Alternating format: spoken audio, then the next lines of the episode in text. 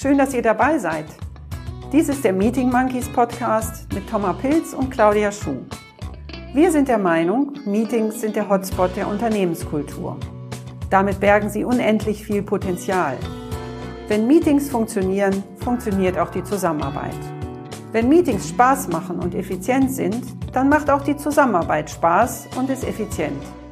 Wenn Meetings erfolgreich sind, ist die Zusammenarbeit erfolgreich. Mit gut gemachten Meetings kann man richtig was bewegen.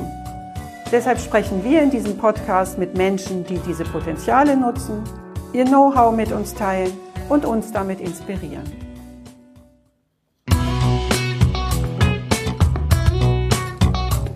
Herzlich willkommen zu einer neuen Folge des Meeting Monkeys Podcasts. Wir sind heute im Juli 2020, also immer noch unter dem Eindruck der Corona-Zeit, bei Connox in Hannover.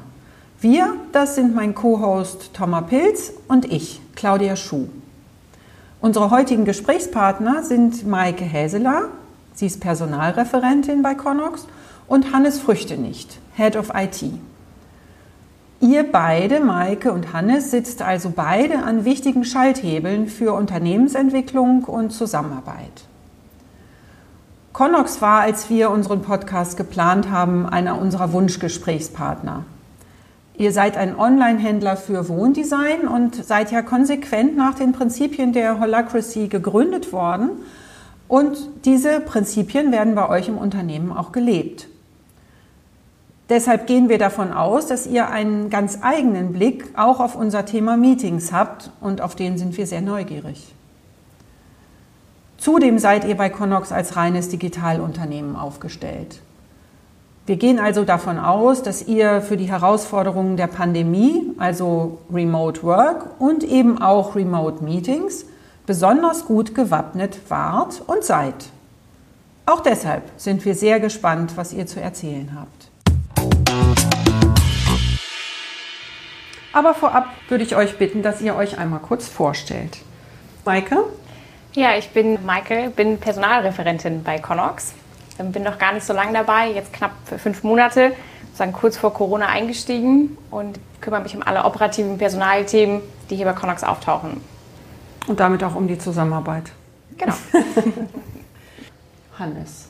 Ja, Erzähl hallo. was über dich. Ich bin Hannes Früchtenicht, bin, du hast es schon gesagt, Head of IT bei Connox.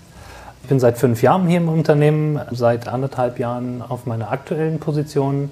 Und meine Kernaufgabe ist es, den Anforderungsfluss zwischen den einzelnen Teams und der tatsächlichen Softwareumsetzung zu koordinieren, aber natürlich auch beim Thema Meetings für den Betrieb einer Infrastruktur zu sorgen, die quasi uns den reibungslosen Betrieb auch in einer Pandemie ermöglicht. Damit unsere Hörerinnen und Hörer euch noch besser kennenlernen, wollen wir noch gerne ein Spiel mit euch spielen. Ich nenne euch jeweils abwechselnd zwei Begriffe und ihr sollt euch möglichst spontan für einen davon entscheiden. Alles klar? Mhm. Maike, ich starte mal mit dir. Homeoffice oder Connox Büro? Connox Büro. Hannes, Müsli oder Toast? Toast. Maike, Netflix oder Spotify? Spotify. Hannes, gemeinsam entscheiden oder allein entscheiden? Gemeinsam. Maike, erste im Büro oder letzte im Büro? Erste im Büro. Hannes, Hotel oder Zelt? Zelt. Bulli. ah, okay. Maike, Gehaltstransparenz oder geheime Gehälter? Das ist politisch. Tatsächlich. Schnell antworten. Gehaltstransparenz. Okay. Hannes, Denker oder Macher? Erst denken, dann machen. Okay. Maike, Fußball oder Handball? Laufen. Okay. Hannes, Steak oder Salat? Steak. Maike, Kritik austeilen oder Kritik einstecken? Kritik einstecken. Hannes, Deutsch oder Englisch? Englisch.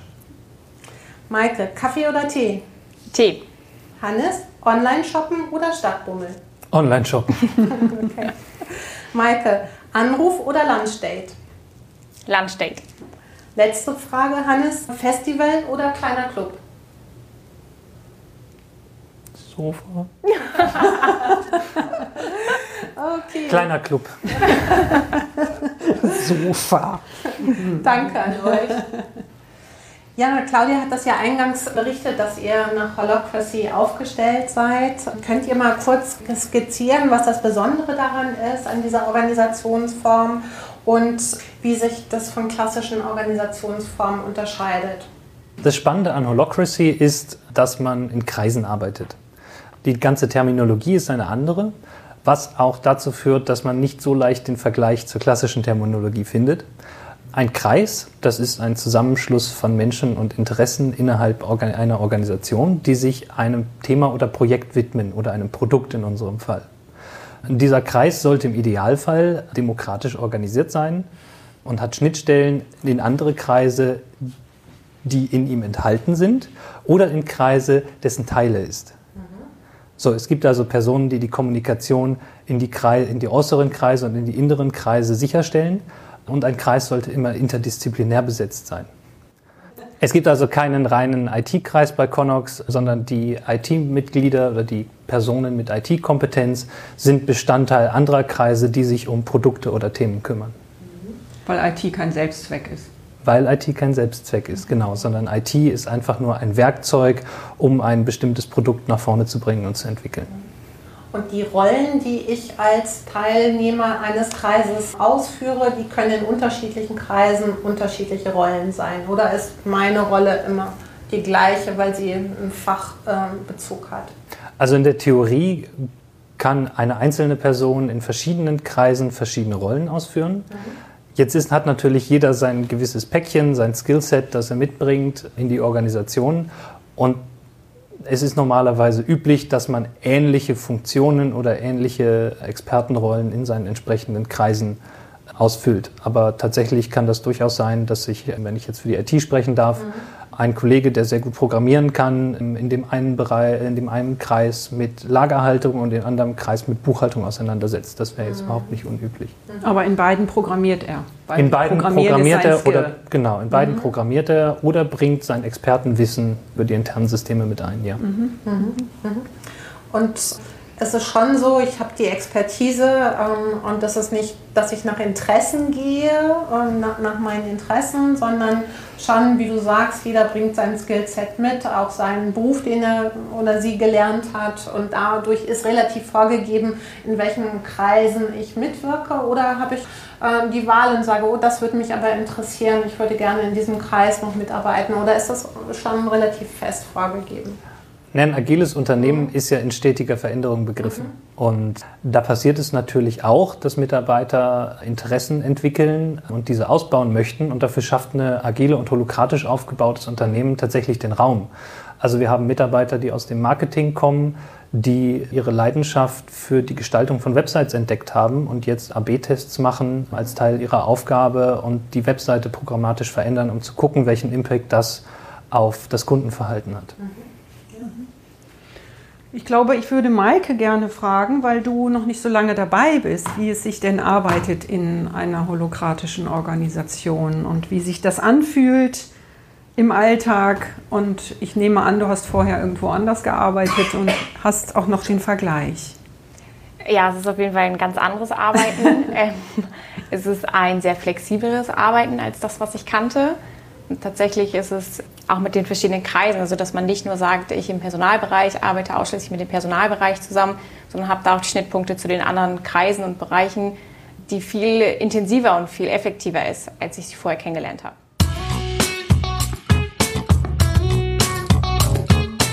Hannes, kannst du noch mal erläutern, wie konkret die Zusammenarbeit in den Arbeitskreisen funktioniert? Äh, die Zusammenarbeit bei Connox ist natürlich innerhalb eines Kreises so strukturiert, dass wenn es Meetings innerhalb des Kreises gibt, und die gibt es zum Beispiel in Form von Artefakten, dass dort immer interdisziplinäre Teams sitzen. Also es gibt selten reine Fachmeetings. Mhm. Fachmeetings, wo sich Kollegen mit einer, einem bestimmten Skillset austauschen, die passieren eigentlich eher so zwischen Tür und Angel, wo man sagt, lass uns mal eben kurz über das und das Thema reden. Aber institutionalisierte Meetings sind eigentlich fast immer crossfunktional.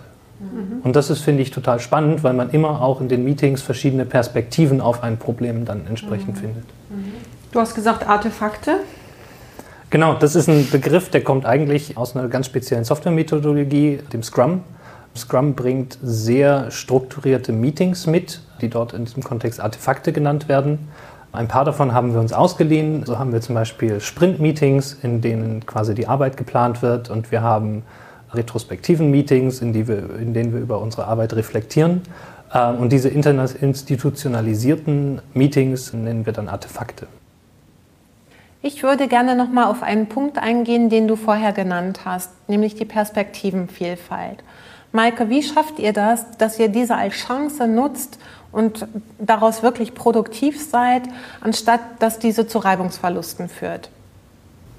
Ja, ich glaube, ein wichtiger Punkt ist, dass viele unserer Teammitglieder, und da achten wir im Recruiting auch schon sehr stark mhm. drauf, einfach diese Bereitschaft zur Veränderung mitbringen mhm. und die Bereitschaft, auch Kompromisse einzugehen. Dementsprechend hören wir uns gerne ähm, ja, die verschiedenen Standpunkte der einzelnen Teammitglieder an, schauen tatsächlich, was uns konstruktiv am meisten voranbringen würde, aber auch unter, unter dem Punkt, was ist effizient, wie können wir unsere Prozesse mhm. effizienter oder effizienter gestalten und demnach eine Lösung suchen. Mhm. Mhm. Ich glaube, das ist einfach ein ganz wichtiger Punkt, dass wir da schon anfangen zu schauen, wo sind die richtigen Teammitglieder, wer passt mit ins Team. Und das ist nicht für jeden was mhm. und das ist auch ganz okay, dass das nicht für jeden was ist. Ich glaube, da fängt es an und dementsprechend bauen wir unsere Teams auf. Ich finde an einem Meeting bei Connox immer sehr, sehr schön und auch sehr förderlich, dass es fast immer konstruktive Meetings sind. Auch wenn es einen Diskurs oder ähm,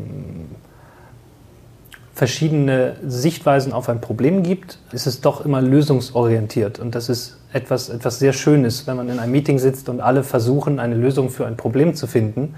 Auch wenn vielleicht einige Lösungsansätze kategorisch abgelehnt werden, ist doch niemand jemals oder nur in den ganz seltensten Fällen ganz verhärtet auf seiner Position, sondern es ist immer der Versuch, einen Konsens zu finden. Und das äh, und eine Hat Lösung, nicht nur ein Konsens, der dann alles platt macht, sondern eben auch eine Lösung hervorbringt. Richtig, genau. Das Ziel und lösungsorientierte Arbeiten steht eigentlich immer im Fokus und das finde ich ganz toll. Mhm. Und was ist es dann? Ist es dann eher Mindset oder ist das der Rahmen, den ihr auch schafft oder das Framework, wie ein Meeting abläuft? Was, was würdet ihr da sagen, wie wichtig ist Mindset, wie wichtig ist, dass auch eben der Rahmen entsprechend gesetzt wird? Ich glaube, das ist eine Form von Unternehmenskultur. Wenn man frisch hier ins Unternehmen reinkommt, und selbst und egal aus welchem Kontext man früher kommt und erlebt, dass hier alle versuchen, an einem Strang zu ziehen, ist es, glaube ich, fast ein Ding der Unmöglichkeit, seine Bad Habits, die man so mit sich rumträgt, dann beizubehalten. Mhm. Und es gab so ein paar Kollegen, die auch mal was mitgebracht haben und gesagt haben, nee, das geht auf gar keinen Fall so. Aber eigentlich legt man diese Haltung mit der Zeit und auch je länger man in dieser Kultur eigentlich ist, legt man das irgendwann ab. Genau, und ich glaube, das ist einfach ein großer Punkt, den wir von Anfang an mit reinnehmen, dass wir da auch sehr transparent sind mit dem, wie wir hier umgehen. Und ähm, ich kann es ja auch nicht. Am Anfang, es war für mich auch eine Umstellung, aber man lässt sich da auch schnell drauf ein und versucht es und ist ganz schnell davon begeistert, wie das funktioniert und wie doll das Team, also sich selbst vielleicht als Netzwerk sieht, wo jeder zusammenarbeitet, wo jeder den anderen braucht und wo es ein gemeinsames Ziel gibt und nicht jeder arbeitet gegen den anderen. Mhm. Gut. Ja. Beneidenswert. Wie viel Zeit verbringt ihr in Meetings? So wenig wie möglich. Ja, kannst du das mal so, ich weiß nicht, im Prozentsatz in deiner Arbeits-, wöchentlichen Arbeitszeit? Äh, also ich habe aufgrund meiner Position ähm, einen sehr hohen Meeting-Load. Ich würde spontan sagen ein Viertel. Mhm. Bei dem durchschnittlichen Kollegen würde ich sagen einen Tag die Woche. Ein Sprint-Meeting ja. dauert in der Regel zweieinhalb, drei Stunden. Mhm. Und dann kommen noch mal ein, zwei Abstimmungsmeetings dazu, wo man dann doch noch mal zusammensitzen muss, um zum Beispiel einen Prozess zu klären. Dann kommt noch ein Stand-up dazu, das wir zweimal die Woche aufgrund des, der Homeoffice-Arbeit eingeführt haben. Und dann ist man doch relativ schnell bei acht Stunden. Mhm. Mhm mit Vorbereitung zu Meetings, man geht nicht unvorbereitet in Meetings, ist man dann doch relativ schnell bei acht Stunden. Ja, solche Scrum-Teams, die sind ja, sag ich mal, von der Größe eher, ja, also eher unter zehn Mitarbeiter auf jeden Fall, eher so sechs, sieben. Ist das so allgemein bei euch, dass Meetings, äh, welche auch immer, eher so eine Größe haben, Teilnehmerzahl, die so in dem Bereich liegt? Oder gibt es da auch sehr viel größere äh, Meetings? Das ist, glaube ich, ganz äh, bunt gemixt. Ich selber bin durch das Recruiting natürlich viel in kleineren Teams, also mhm. mit zwei oder drei Leuten. Aber so im Schnitt, glaube ich, passt das schon ganz gut. Also so ein Kreis ist auch nicht immer definiert, hat nicht eine definierte Größe, sondern es kann auch große Kreise geben. Ich sage mal, da können auch 15 oder 20 Leute mal in einem Kreis sein, oder? Das kann schon mal passieren. Aber ist selten. Es ist halt auch nicht das Ideal. Nee weil dann auch die Entscheidungsfindung innerhalb des Kreises ähm, langsam erschwert wird.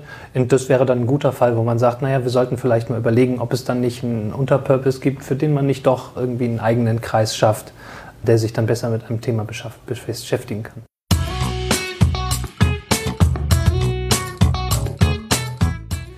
Maike und Hannes, was sind denn für euch die größten Herausforderungen in Meetings? Ich glaube, die größte Herausforderung jetzt aus HR-Sicht ist tatsächlich, die passenden Teammitglieder zu finden, die Lust haben, den Weg mit uns zu gehen. Gerade weil es doch noch sehr neu ist, ist eine sehr moderne Organisationskultur, haben noch nicht so viele Leute Berührungspunkte damit gehabt. Und ich glaube, da die richtigen Bewerber zu finden, die ähm, ja auch wenn die Bereitschaft mitbringt, sagen, ich probiere das jetzt mal mit aus, ich gehe die neuen Wege, Bereitschaft zur Veränderung, das ist, glaube ich, so eine große Herausforderung. Eine Herausforderung, die ich noch sehe, ist die Kreiskommunikation untereinander sicherzustellen. Die Kommunikation in den Kreisen funktioniert immer ganz hervorragend, aber nebenliegende Kreise in den Informationsfluss mit den wirklich relevanten und wichtigen Informationen zu versorgen, ist mitunter nicht immer ganz einfach, weil man natürlich auch sicherstellen muss, dass genügend Kollegen mit den richtigen, mit den richtigen Informationen in den richtigen Kreisen sitzen. Das ist also auch eine Organisationsherausforderung, Menschen in den richtigen Kreisen zu platzieren, sodass die richtigen Informationen dann auch von links nach rechts fließen. Das heißt, ihr nutzt nicht irgendwelche speziellen IT-Tools, um von Kreis zu Kreis oder innerhalb des Unternehmens intern zu kommunizieren, sondern ihr seht schon zu, dass dann Leute auch das direkt transportieren, diese Informationen.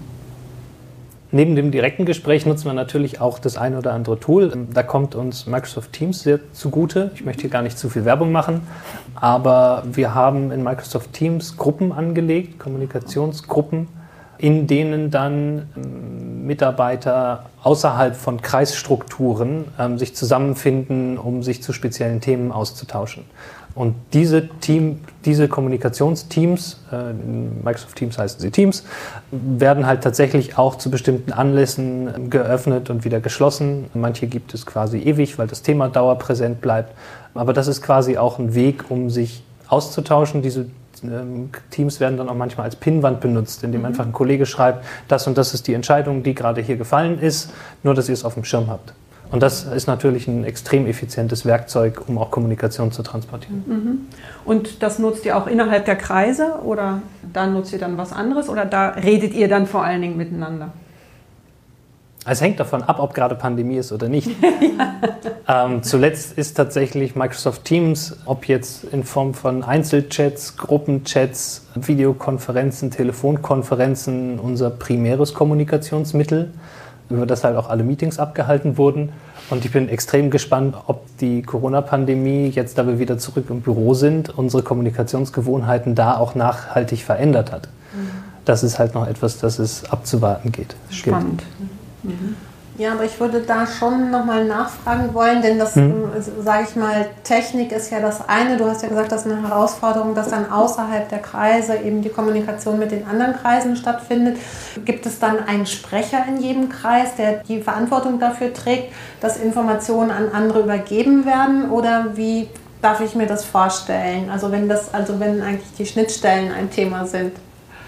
Also als Prinzip von Holocracy hat jeder Kreis ein paar institutionalisierte Rollen. Mhm. Eine davon ist der Leadlink.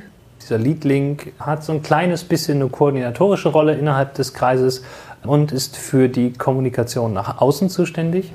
Und es gibt den sogenannten Rep-Link, der sich um die Kommunikation nach innen kümmert, also in die innenliegenden Kreise. Mhm. Kreise ja, vielleicht können wir dann nochmal gucken, ihr habt jetzt so von den Herausforderungen gesprochen, du von der Seite eher die richtigen Leute zu finden, du hast nochmal so die Schnittstellenthematiken angeschaut. Wie begegnet ihr denn diesen Herausforderungen? Ich würde sagen, mit einer sehr offenen Kommunikation. Wir versuchen da sehr transparent unsere Prozesse zu gestalten, aber auch von Anfang an da einfach die Prozesse auch sehr offen und direkt darzulegen, mhm. dass wir ins Gespräch gehen. Und ja, ich glaube, sonst hilft nicht mehr, außer darüber zu sprechen. Ja. Wir haben gerade in einem der vorherigen Gespräche das Thema gehabt, Feedback, dass es auch Feedback-Meetings gibt. Habt ihr sowas auch? Ja? ja, wir haben so ein 365-Grad-Feedback-Meeting. Mhm. Das ist absichtlich auch entkoppelt von den Gehaltsgesprächen, wo es darum geht, mhm. dass das Team einem auch Feedback geben kann und man sozusagen nicht nur von seinem Leadling das Feedback kriegt, sondern dass man sich da einfach auch im Team mit austauscht, wie das Team mit einbeziehen möchten, weil die natürlich auch tagtäglich mit den einzelnen Teammitgliedern zusammenarbeiten. Jetzt kommt hier so nebenbei noch ein weiteres Meetingformat um die Ecke. Was gibt's noch? Es gibt das ganz klassische äh, Kaffeemaschinen-Meeting, das okay, ja, in seiner Wichtigkeit wirklich nicht zu unterschätzen ist. Mhm. Denn da wird ja extrem viel Information mhm. transportiert, mhm. auch über Dinge, die neben der Arbeit in der Organisation passieren. Genau da würde mich interessieren, wie habt ihr das in die Corona-Zeit ins Homeoffice äh, transferieren können, dass es trotzdem so einen informellen Austausch gibt? Habt ihr da irgendwas organisiert? Wie, wie hat das geklappt? Das hat erstaunlich gut geklappt. Was mir aufgefallen ist, ist, dass ähm, allein jetzt aus der Beobachterperspektive immer wieder auch wechselnde Grüppchen aus Kollegen gleichzeitig angezeigt werden, als sie telefonieren gerade. Und auch ich selber habe zu bestimmten Themen immer wieder kleinere informelle ähm, Gespräche aufgemacht, mal eben kurz jemanden angerufen, ach, lass uns noch mal den dazu holen, ähm, wo man sich noch mal eben schnell anlassbezogen austauscht. Und das hat sich als sehr unkompliziert und gut funktionierend erwiesen. Meine erste Einschätzung wäre tatsächlich dadurch, dass es hier auch so gelebt wird und dass man es irgendwie im Alltag so fest integriert hat, mhm nimmt das nicht ab, wenn man äh, in der mobilen Arbeit ist, sondern ist dann tatsächlich, dass man trotzdem kurz den Hörer in die Hand nimmt und ich den Hannes anrufen würde und wir genauso darüber sprechen würden, als wenn wir uns jetzt hier in der Küche treffen würden. Ich glaube, das ist einfach ein großer Punkt, dass es so integriert ist, dass es auch während der mobilen Arbeit nicht wegzudenken ist. Es gab, glaube ich, auch keine große Disruption dadurch, dass alle ins Homeoffice gegangen sind, weil die Werkzeuge, die wir benutzt haben, waren alle schon da. Sie wurden auch vorher schon benutzt. Nicht mit der Intensität, aber sie wurden halt schon genutzt. Dementsprechend war es keine große Disruption, sondern einfach nur eine Verlagerung von einzelnen Kommunikationsanlässen dann in das elektronische Tool rein. Und dadurch, dass wir früh auch darauf ausgerichtet waren, mit Laptops und ohne Telefone, sondern alles über den Laptop laufen zu lassen, war es dann auch gar nicht mehr so schwierig. Die Leute haben einfach nur von zu Hause gearbeitet. Mhm. Und jeder hat ja seine kommunikativen Bedürfnisse und denen kommt man dann ja halt auch nach. Also ja. Für mich persönlich hat sich tatsächlich gar nicht viel geändert.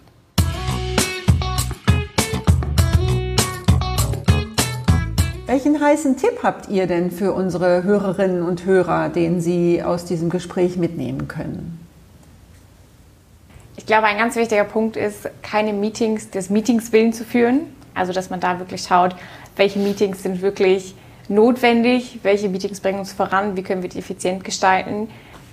Und ich glaube einfach, dass alle Teammitglieder in die Meetings mit eingebunden werden. Also dass es keinen Hauptredner gibt, der die ganze Zeit einen Vortrag hält, sondern jeder hat seinen Bereich, den er sich vorstellen kann, für den er Verantwortung trägt mhm.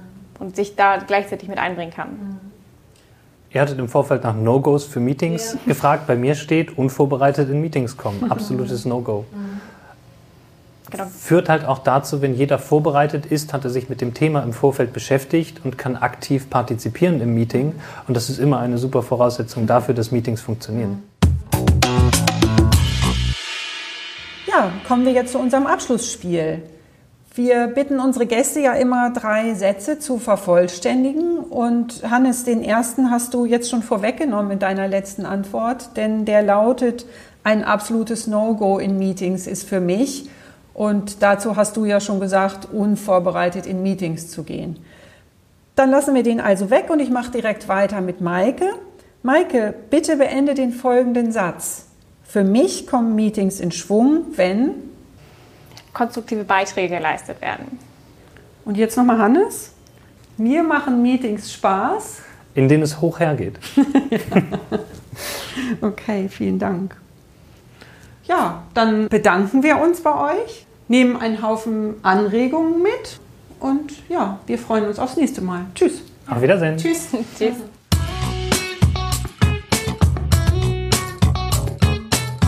Ja, Thomas, jetzt sitzen wir hier bei unserem üblichen Review nach unserem Gespräch bei Connox und Ich frage dich einfach mal, was nimmst du mit als Learning? Was bringt Meetings zum Fliegen?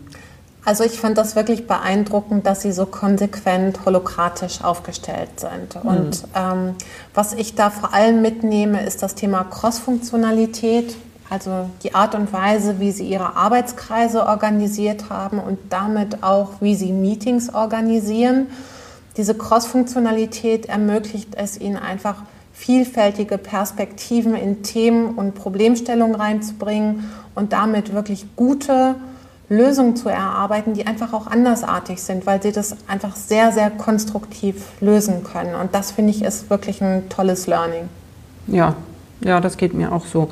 Ähm, wobei ich glaube, das funktioniert bei denen deshalb so gut, weil sie dieses agile Mindset haben. Mhm. Also in crossfunktionalen, interdisziplinären Teams zu arbeiten, erfordert eine bestimmte Haltung. Mhm. Und die bringen die Leute mit. Das hat Maike ja auch gesagt. Da achten sie äh, schon beim Recruiting drauf, dass sie Leute einstellen, die mit dieser Haltung zumindest was anfangen können und da reinwachsen können.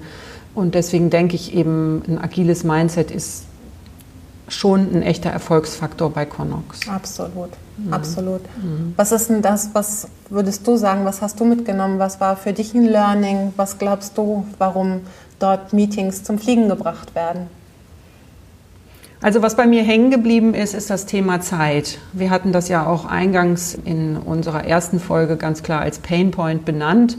Und bei Connox haben sie das, glaube ich, sehr gut und nachahmenswert gelöst dass Menschen nicht zu viel Zeit in Meetings verbringen. Und zwar deshalb nicht, weil in Meetings nur die Menschen sitzen, die auch einen Beitrag dazu leisten können. Da hat Hannes ja im Nachgang, als wir das Aufnahmegerät schon ausgeschaltet hatten, uns noch erzählt, dass es durchaus mal passieren kann, dass jemand ähm, zu einem Meeting eingeladen wird und beim Einladenden anruft und sagt, welchen Beitrag soll ich eigentlich leisten, was erwartest du von mir? Oder ist es nicht vielleicht besser, du holst Person XY dazu? Und damit wird halt einfach weniger Zeit in Meetings verbracht. Das ist eine gute Haltung, darauf zu achten, ob man eigentlich alle, die man einladen möchte, auch wirklich einladen muss. Ja, ja. Und da kann ich mich gut anschließen. Das war auch nochmal für mich ein Punkt. Ähm, damit wurde auch klar, warum Sie gesagt haben, jeder geht gut vorbereitet in ein Meeting und das ist auch Voraussetzung. Das funktioniert natürlich wirklich nur dann, wenn ich nicht in einem Meeting abtauchen kann irgendwo, sondern wenn ganz klar ist, von mir wird auch ein Beitrag erwartet.